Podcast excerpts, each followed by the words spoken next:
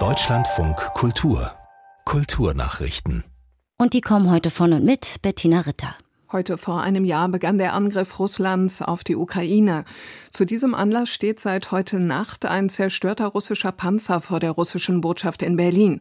Das Wrack soll für einige Tage vor der Vertretung am Boulevard unter den Linden als Mahnmal gegen den Krieg dienen.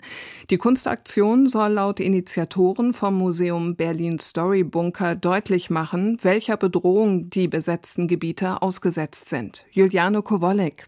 An der Unterseite des 44 Tonnen schweren, stark verrosteten Panzers klafft ein großes Loch. Eine Panzerabwehrmine durchschlug den Boden des T-72B Ende März vergangenen Jahres in der Schlacht um Kiew in einem Vorort. Hunderte Passanten machen heute hier Fotos und halten inne, viele sind ergriffen. Der Genehmigung zum Abstellen an diesem Ort war ein monatelanger Rechtsstreit vorausgegangen. Vom zuständigen Bezirk Mitte waren Bedenken vorgebracht worden, die Ausstellung des Panzers könne die außenpolitischen Interessen Deutschlands beeinträchtigen. Die deutsche Rockband Scorpions wird wegen des Ukraine-Krieges voraussichtlich nicht mehr in Russland spielen. Er sehe es nicht, dass man noch einmal dort auftrete, sagte Gitarrist Matthias Japs der Zeitung Mannheimer Morgen.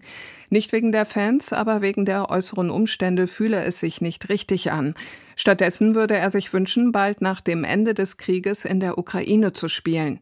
Die Scorpions sind in Russland populär, seit sie 1988 noch zu Sowjetzeiten als erste westliche Rockband dort auftreten durften.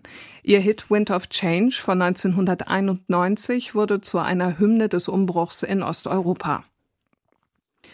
Der israelische Dirigent Omer Meir Welber wird vom Sommer 2025 an Generalmusikdirektor der Hamburgischen Staatsoper und Chefdirigent des Philharmonischen Staatsorchesters Hamburg. Das teilte die Kulturbehörde in der Hansestadt mit. Der 41-Jährige folgt damit auf den amerikanischen Dirigenten Kent Nagano, der dieses Amt seit 2015 innehat.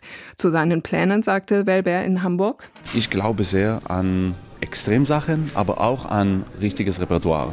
Und ich finde, das ist immer schön, eine Bohème in Freitagabend haben und es ist auch immer fantastisch, ein Grand Macabre am Dienstag haben. Und ich denke, die Idee ist, dass man muss immer Balance finden.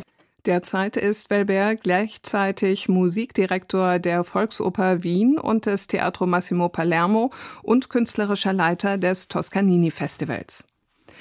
Die US-Sängerin, Schauspielerin und Regisseurin Barbara Streisand wird mit dem Justice Ruth Bader Ginsburg Woman of Leadership Award geehrt. Der Preis wird jedes Jahr an Frauen verliehen, die sich für eine positive Veränderung der Gesellschaft einsetzen und deren Grundsätze als Vorbild dienen können. Die Namensgeberin des Preises, Ruth Bader Ginsburg, war Richterin am Supreme Court, dem obersten Gerichtshof der Vereinigten Staaten. Sie wurde dem liberalen Lager zugerechnet und war mit ihrem gesellschaftlichen Einfluss über das Gericht hinaus eine prominente Figur in den USA.